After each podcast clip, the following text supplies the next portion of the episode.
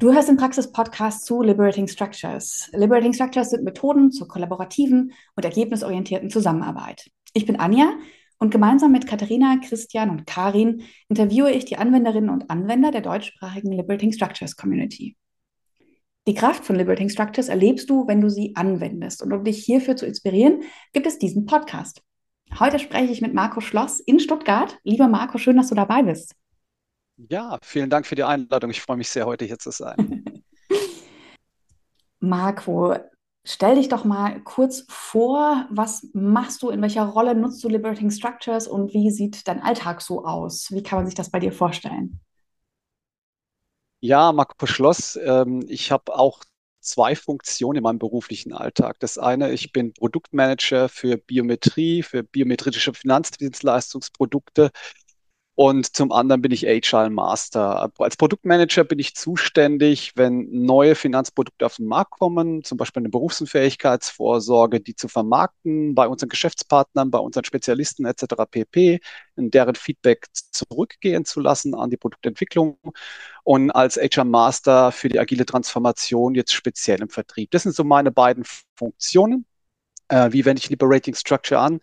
Es gibt kein Meeting äh, bei mir ohne LS, ohne Liberating Structure. Das ist fester Bestandteil meiner Meetingkultur und äh, deswegen kommt es auch regelmäßig vor, dass ich Liberating Structures anwende. Super cool. Und wir können, äh, glaube ich, ähm, für die, die zuhören, im Versicherungskontext, du hast ja schon Berufsunfähigkeit gesagt, aber das einfach, um dich einzusortieren, im Versicherungskontext äh, bist du aktiv und nutzt in den beiden Rollen Liberating Structures. Und äh, die äh, Zuhörerinnen und Zuhörer haben mich jetzt nicht strahlen sehen, aber hören es vielleicht an der Stimme, dass ich natürlich, wenn jemand sagt, äh, ich nutze es in jedem Meeting, geht mir sofort das Herz auf. Ähm, Marco, wie bist du zu Liberating Structures gekommen und was hat dir geholfen, um so eine eigene Liberating Structures Praxis in jedes Meeting sozusagen ähm, aufzubauen? Also eigentlich hat es angefangen vor etwa eineinhalb Jahren. Da habe ich mal einen Podcast gehört mit dem Daniel Steinhöfer und da ging es nämlich um dieses Thema Liberating Structures und das war ein ganz, ganz witziger Podcast äh, weil es um das Thema Entscheidungsfindung geht. Und wenn sich Teams schwierig tun, äh, im Prinzip besser zusammenzuarbeiten, ähm, ja, eine bessere Zusammenarbeit zu starten, zu besseren Ergebnissen zu kommen. Und das ist ja ein Problem, was viele agile Teams haben. Und äh, Hintergrund war das, ich habe dann gesagt, bestellt dir mal das Buch. Dann ist das Buch gekommen, dann standen da 450 Seiten, dann flog es erstmal zur Seite, weil Bücher mit 450 Seiten schrecken mich grundsätzlich ab. Das ist das Erste. Und ich glaube, es war dann ein Podcast mit Johannes Schartau und er sagt, jetzt musste doch mal rangehen an das Buch. Und äh, man muss sich das so vorstellen, ich habe das Gefühl gehabt, ich lese ein Zauberbuch. Genau so war es. Ich habe die ersten Seiten gelesen und habe gedacht, okay, jedes Wort, was da drin steht, macht Sinn. Jede Übung macht Sinn und wie das ganze Buch aufgebaut war, hat Sinn gemacht. Und äh, dann bin ich eigentlich dazu gekommen, so die ersten kleinen Dinge selbst auszuprobieren. Klassisch das One-to-For-All, Impromptu Networking einfach mal zu probieren, zu machen, zu schauen, wie es funktioniert. Äh, dann bin ich in die Meetup-Szene reingekommen und natürlich dort äh, in vielen Meetups wie in Köln, in Saar, in äh, Ruhrgebiet zu üben, regelmäßig daran teilzunehmen. Und so ist es mit den Liberating Structures gekommen. Und ja, jetzt heute, wie gesagt, fühle ich mich total wohl mit diesen Strukturen und äh, ja, es ist einfach eine herrliche Geschichte zu sehen, was passiert, wenn man sie anwendet und wenn man sieht, wie die Menschen zu guten Ergebnissen kommen. Ja, Shoutout an Daniel Steinhöfer. Ähm, werde ich auf jeden Fall auch in den Shownotes verlinken, sein Buch. Ich habe gerade so ein, ich habe vor unserem Interview, lieber Marco, habe ich gerade den, das Manuskript hochgeladen für die Übersetzung. 346 Seiten. Das macht nichts, da ist jede Seite wertvoll. habe ich gerade so kurz geschwitzt ja. und dachte, wie viel hatten wir? 346. Nee, nee, ja, das, gut, am, äh, das am Rande, aber Shoutout an Daniel und äh, an die Bücher, die da jetzt gerade alle entstehen. Also da passiert gerade ganz, ganz viel. Und ähm, wie cool auch, dass du über einen Podcast, äh, das ist ja genau auch unser Ziel hier mit diesem Podcast, Menschen zu inspirieren, Menschen wie dich zu inspirieren. Und ähm, ach, wie schön. Ach, wie schön. Ähm, wir wollen in dieser zweiten Staffel ähm, Menschen interviewen, die Erfahrung mit Liberating Structures haben und zwar von, ich habe gerade mal eine ausprobiert und äh, die so ein bisschen Erfahrung haben und Menschen, die ein bisschen mehr Erfahrung haben und vielleicht schon sowas wie eigene User Groups gründen oder Community of Practice gründen und solche Sachen. Ich glaube, in der Ecke bist du eher unterwegs gerade. Und vor allem wollen wir über eine Liberating Structure sprechen und nicht so allgemein äh, Klönschnacken über LS, sondern tatsächlich relativ konkret über eine sprechen. Welche hast du denn mitgebracht? Ich weiß es ja tatsächlich noch nicht. ich habe heute die Appreciative Interviews mitgebracht. Wertschätzende Interviews, Appreciative Interviews. Ach, wie schön. Ja. Dann äh, lass uns mal in Appreciative Interviews einsteigen. Alle, die die Struktur nicht kennen, ich werde in den Shownotes alles verlinken, was es zu dieser Struktur online gibt. Marco wird bestimmt auch noch ganz viele Sachen erzählen. Aber wir sprechen über Appreciative Interviews. Marco, warum diese Struktur? Das kommt aus dem, ähm, dem Thema der Community of Practice. Ich habe tatsächlich äh, die Verantwortung für eine Community of Practice, die sich Gedanken machen soll über Vertriebskonzepte. Das heißt, Konzepte, wie kann man ein Versicherungsprodukt vertreiben, in dem Fall, wie kann man eine Berufsunfähigkeit vertreiben und das relativ erfolgreich. So, also es sind ganz viele Experten aus dem Vertriebsbereich da dabei, die Erfolgsgeschichten mitbringen.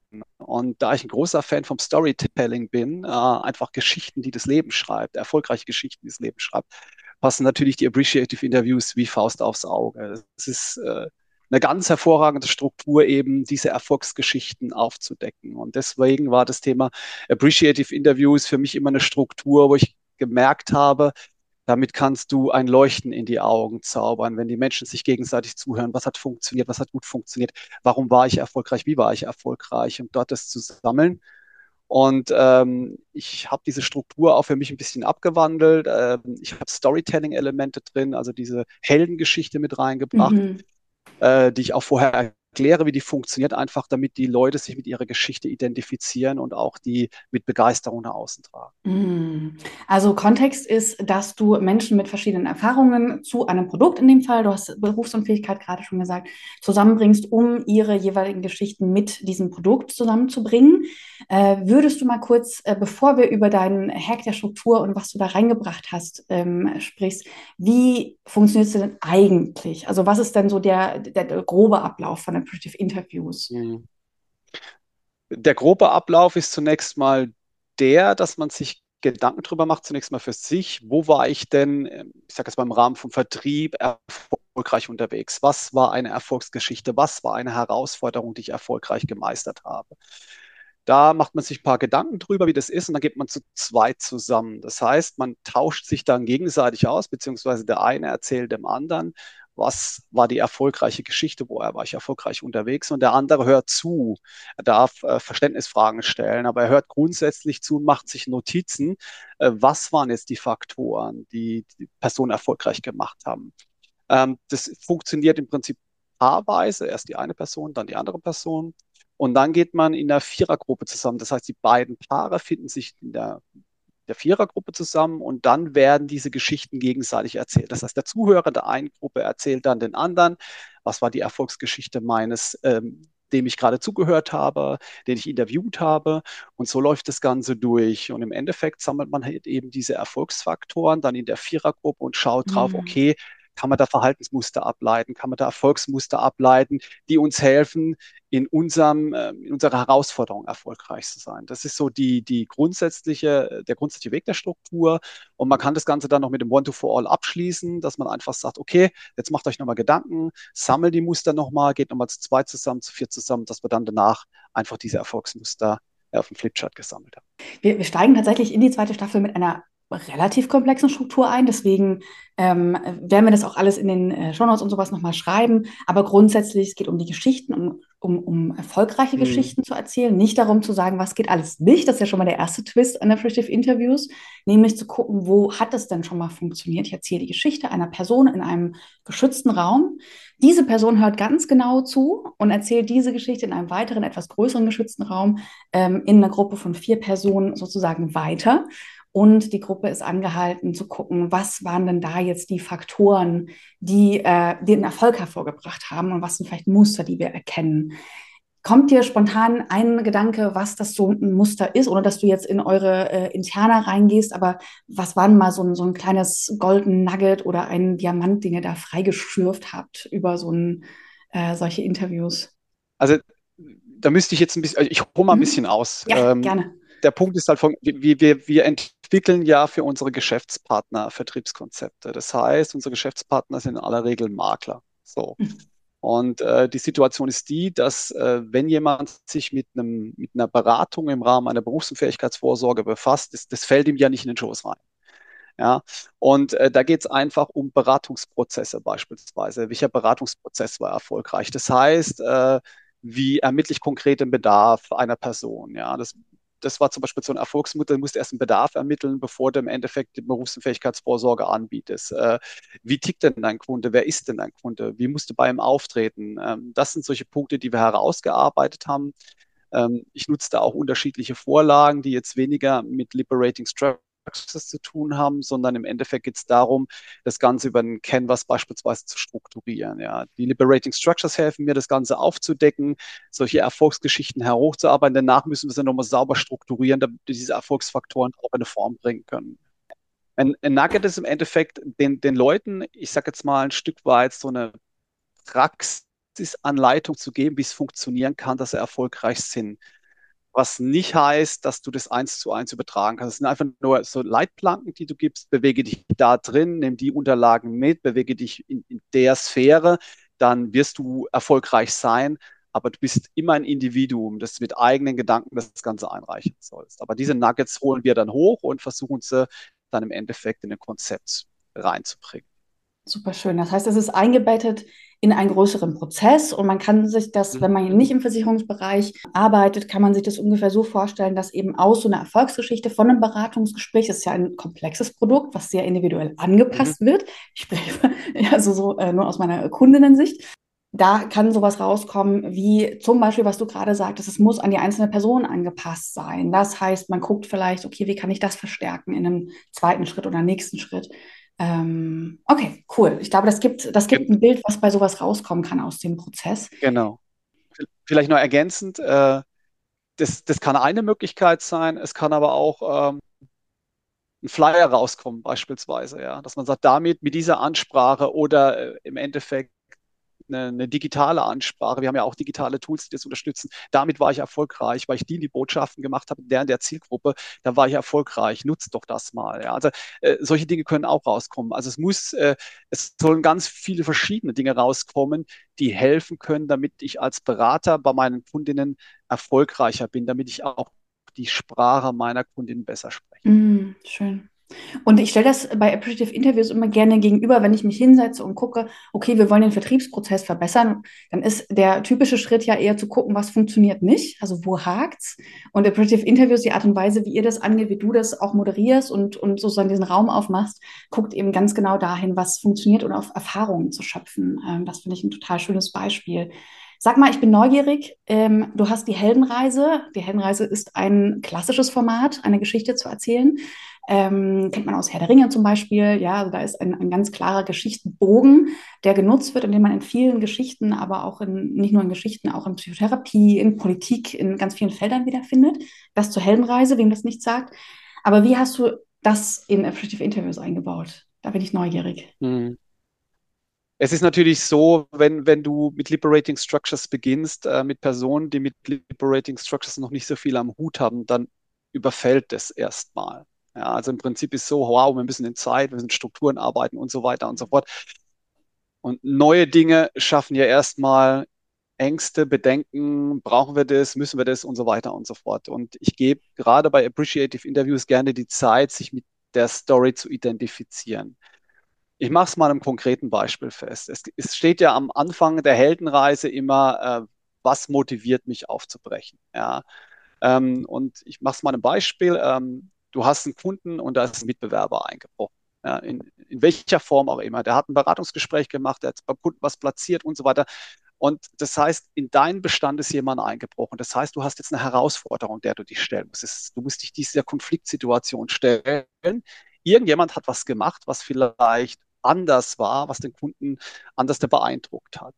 Und da geht es darum, wie hast du das jetzt geschafft, aus dieser Situation, aus dieser Herausforderung das Ganze zu drehen? Welche Maßnahmen hast du denn unternommen, um diesen Einbruch abzuwehren? Hast ein neues Konzept gemacht, hast eine andere Ansprache gewählt und so weiter und so fort. Wo ist dein Konflikt gewesen? Und dann ist natürlich äh, die Auflösung der Erfolg äh, zu sagen, okay, äh, mit dem und dem Konzept hat es funktioniert. Und das hat mich wieder zum positiven Abschluss gebracht. Und das hat dafür gesorgt, dass ich meine Verbindung sichern sollte. Und das meine ich mit Heldenreise. Mhm. Der Held ist der Erzähler, ich breche da auf, ich habe einen Konflikt, mir ist jemand eingebrochen, ich versuche diesen Einbruch abzuwehren, mit eigenen Ideen im Endeffekt dagegen anzukommen und dadurch äh, ja den Kunden für mich zu behalten. Und das sind diese Heldengeschichten, die, die interessieren. Ja, und äh, das ist nur ein Beispiel. Da gibt es noch ganz, ganz viele andere Dinge, aber es ist so eine Beispielerfahrung, wie sie ich beispielsweise gesammelt habe.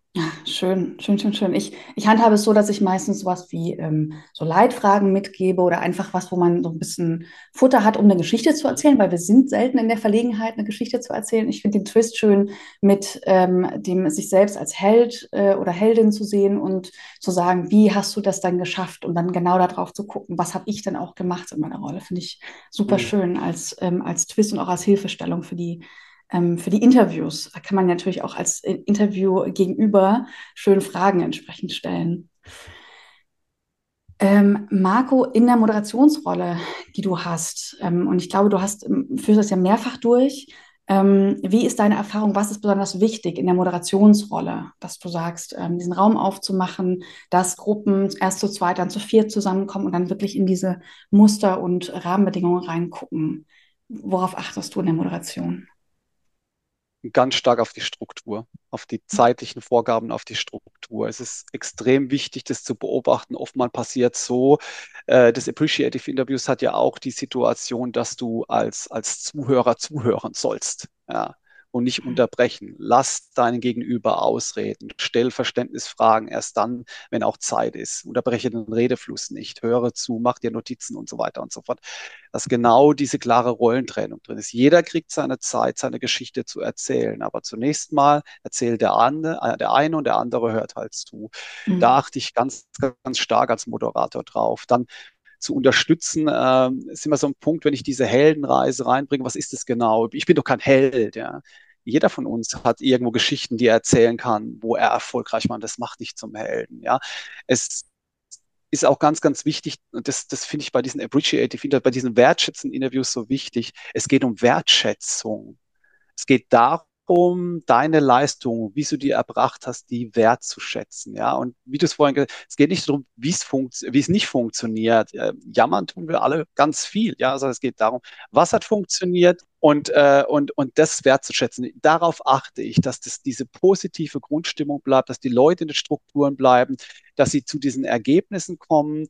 Immer wenn sie versuchen auszubrechen, trotzdem wieder einzufangen, denkt, was ist unser Thema. Wir wollen diese Erfolgsfaktoren identifizieren. Also das ist so meine Rolle als Moderator, als Facilitator, da einfach drauf zu schauen, dass die Leute, die, die den Rahmen haben, in diesen Bahnen zu bleiben äh, und kreativ genug sein, diese Kreativität eben diesen Bahnen, diesen Strukturen aus.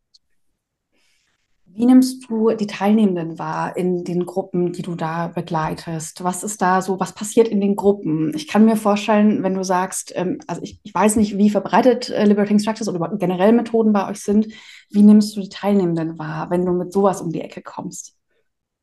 Das ist ein guter Punkt, den du da ansprichst. Also zum Thema Verbreitung, es ist eben noch nicht so verbreitet. Äh, das ist ja der nächste Schritt, den ich gerade gemacht habe, eine Community innerhalb unserer Firma aufleben zu lassen.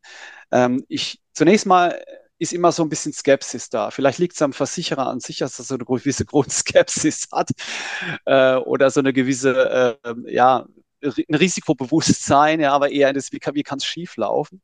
Und zunächst mal äh, erlebe ich immer so ein bisschen Vorbehalte. Oh, nee, warum müssen wir das so machen? Hat es nicht so gut funktioniert? Können wir nicht alle äh, diskutieren und so? Ähm, wenn die Leute gemerkt haben, was das für sie bringt und welche Ergebnisse das da rauskommen, welche Strukturen äh, einfach diese Leitplanken bilden, also in meiner Community ist das, ist das gar kein Thema mehr. Die wissen schon automatisch, wenn ich sage, wir starten im One for All, dann, dann läuft es, ja. Ach ja, das war die Minute zwei, vier und so weiter und so fort. Die wissen das einfach und für die ist es normal und äh, dass die jetzt dran gewöhnt sind, in bestimmten Zeiten bestimmte Themen zu bearbeiten. Also am Anfang skeptischer, zum Schluss äh, sind die alle ganz begeistert. Äh, ja, es geht gar nicht mehr ohne. Mhm in, deiner, ähm, in deinem Erfahrungsschatz vielleicht mal da noch ein bisschen reinzugucken, wenn jemand das das erste Mal ähm, anwenden möchte. Was sind denn Dinge, ähm, du sagst wirklich auf die Struktur achten, auf die Zeiten achten, ganz klar darauf achten, dass diese Rollen eingehalten werden. Also Rolle, sowas wie eine Person erzählt, hat vielleicht einen Raum von, weiß ich nicht, fünf Minuten, sieben Minuten, und dann die andere Person hat die Rolle der zuhörenden Person, kann Fragen stellen, aber eben nicht eine Diskussion über was da passiert ist. Ähm, also auf sowas achtest du. Was sind noch Tipps, die du jemandem mitgeben würdest, wenn die Person das zum ersten Mal anwendet? Also zunächst mal äh, natürlich immer darauf zu achten, dass die Einladung sauber gestaltet ist. Also die Einladung heißt, äh, was will ich jetzt konkret erreichen? Was, in unserem Fall, wenn ich jetzt ein One-to-For-All als erste Struktur anwende, ist meistens so die erste Struktur, die man ausprobiert äh, was sind Faktoren für den Erfolg. Ja? Und eben genau sich in dieser zeitlichen Struktur zu halten und nochmal genau zu erklären, warum machen wir das? Diesen mhm. Purpose, wa warum tun wir das? Weil es Menschen gibt, die die Zeit für sich einfach brauchen. Ja? Also ähm, ich befasse mich nebenbei noch mit Themen wie Prozesskommunikation, wie interagieren Menschen miteinander. Ja? Ähm, äh, und, und Kommunikation ist immer ein Angebot. Das heißt, wenn ich ein Angebot abgebe, dann heißt es nicht, dass der andere das Angebot annimmt, weil er vielleicht kommunikativ in einer ganz anderen Ebene ist. Bei so einem One-to-Fall habe ich immer die Chance, ich gebe jedem die Möglichkeit, erst allein für sich zu überlegen. Das ist, das ist extrem wichtig. Dann eben zu zweit sich auszutauschen, damit eben die Leute, die sich nicht so trauen, der großen Gruppe zu sprechen, nicht gleich erdrückt werden. Also darauf bitte genau achten, bitte sich das genau nochmal anschauen. Es gibt eine wunderbare deutsche Website zu den Liberating Structures, wo man das alles nochmal wunderbar und ich kann es nur jedem empfehlen, halte dich an den Plan. Mhm. Vertraue der Struktur und halte dich an den Plan. Vertraue dem Prozess und halte dich an den Plan. Und eigentlich läuft es dann. Ja. Äh, Fehler passieren immer nur dann, wenn die Einladung nicht sauber ist und äh, wenn dich in den Plan hältst, dann geht es schief. Ja genau das Thema sich an die, an die Struktur halten, ähm, finde ich auch extrem wichtig, gerade bei Appreciative Interviews, weil ich beobachtet habe, dass auch erfahrene Moderatoren und Moderatoren bei dieser Struktur Teile weglassen, sowas wie den Viererschritt weglassen, wo die Interviews ähm, wiedergegeben werden. Ich finde, das ist ein ganz elementarer Bestandteil dieser Struktur, ähm, zu erleben, wie jemand meine Geschichte erzählt, was man ja sonst nicht so häufig hat äh, oder sehr selten im Leben erlebt. Und ähm, das wegzulassen, macht es für mich zu was anderem als die, der Struktur Appreciative Interviews. Ähm, deswegen große Wertschätzung, dass du das nochmal ähm, noch hervorhebst. Genau, und da, dazu vielleicht ergänzend, also ähm, es gibt auch einen guten Tipp, steht da beim Daniel so im Buch drin, das kann ich wirklich nur empfehlen. Überleg dir einen originellen Titel für die Geschichte deines äh, Interviewten. Also das finde ich so klar. Wir haben es vorhin über Herr der Ringe gehabt, wir haben es über äh, die Rückkehr des Königs oder whatever wenn du dir nochmal einen spannenden Titel überlegst, das, das wertet nochmal auf, ja. Also ähm, ich, ich habe, ich, also das kann ich wirklich sagen, wenn ich, wenn ich das erlebe, wie die, die sich einen Titel ausdenken für, für die Geschichte, die sie gerade gehört haben, hören die nochmal ganz anders dazu. Und das sagt, hey, überlegt euch einen Titel, der passt zu dieser Geschichte und macht das Ganze einfach erlebbar. Ja, das ist deswegen gerade in diesem Viererbereich und wenn da mal gelacht wird, das ist so toll, ja. Und wenn, ah, toller Titel, das hat gepasst und äh, ja, macht es dann nochmal erlebbar. Ah, das ist ein toller Tipp. Ähm, danke dafür. Dann sind wir schon am Ende des Interviews. Wir haben gesprochen einmal, wie du in Liberating Structures gekommen bist. Du hast gesagt, dass du in deinem Unternehmen ähm, versuchst, Liberating Structures zu verbreiten. Du hast schon erwähnt, dass du eine Community of Practice gegründet hast. Magst du dazu was erzählen, nochmal ergänzen? Vielleicht ist das für Leute in Organisationen spannend, was, da, was dir da so entgegenkommt, was du erlebt hast. Vielleicht nochmal kurz ähm, nachdem wir über die Struktur gesprochen haben, vielleicht noch mal so ein bisschen die Organisationssicht ähm, drauf, wie du das erlebst.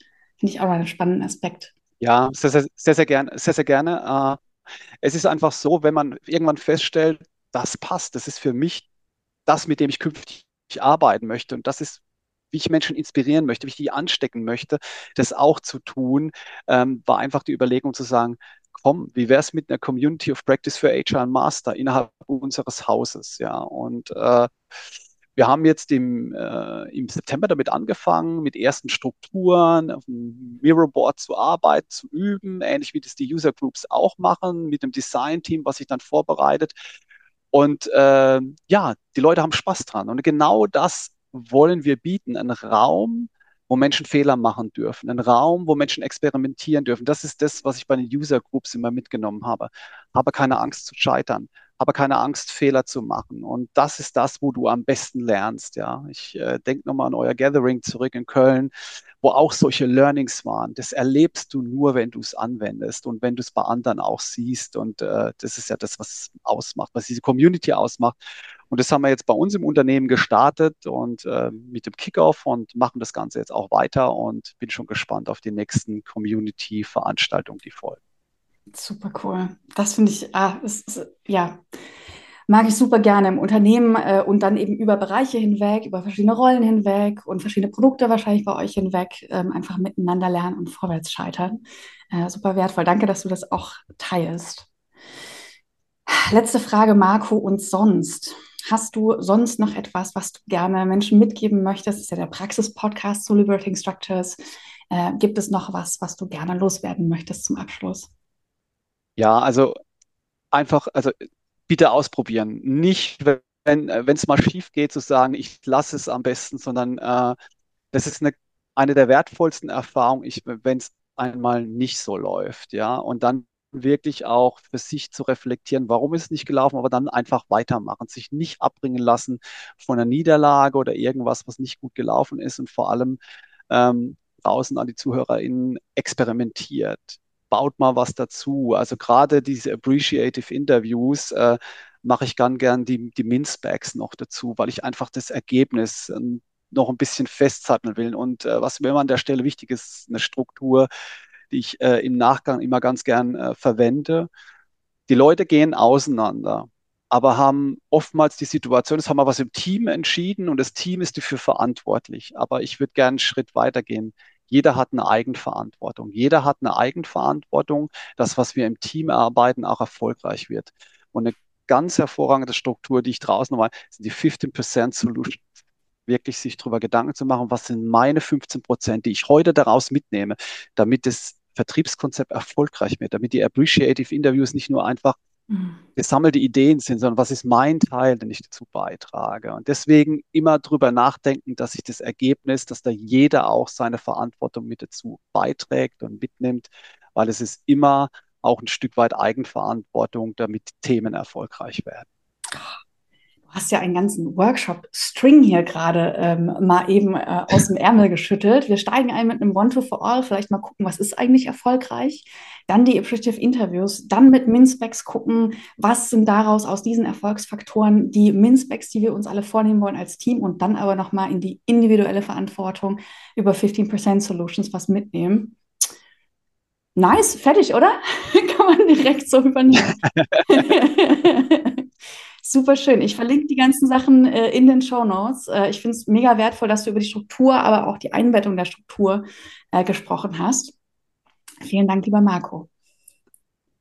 Vielen Dank, dass du dabei sein durfte. Es hat mir mega viel Spaß gemacht und ich drücke euch für euren Podcast und äh, für alle, die da draußen zuhören, mega die Daumen für Liberating Structures und äh, ja, Strukturen erleichtern das Leben. Vielen Dank, lieber Marco, für das spannende Gespräch. Das war der Praxis-Podcast zu Liberating Structures. Alle zwei Wochen erscheint eine neue Folge. Und wenn du Lust hast, so wie Marco, mit uns über deine Erfahrungen mit Liberating Structures zu erzählen, vielleicht mal eben so einen String wie Marco eben aus dem Ärmel zu schütteln ähm, oder auch über eine Struktur äh, zu erzählen, mit der du Erfahrungen gemacht hast, dann melde dich zum Beispiel per E-Mail an ls.praxispodcast.gmail.com. Ich verlinke das natürlich alles in den Show Notes. Wir freuen uns, von dir hören und mit dir zu sprechen. Und an alle, die zuhören, ihr findet unseren Podcast auf den üblichen Plattformen. Das ist iTunes, das ist Spotify, das ist wo auch immer ihr Podcasts hört, der Podcatcher eurer Wahl. Und genau dort freuen wir uns über euer Feedback. Also lasst gerne Sternchen, Herzchen, Daumen hoch, ähm, was auch immer es bei euch gibt an Bewertungen da und empfehlt uns gerne weiter. Ich bin Anja Kessner und ich freue mich, von euch zu hören.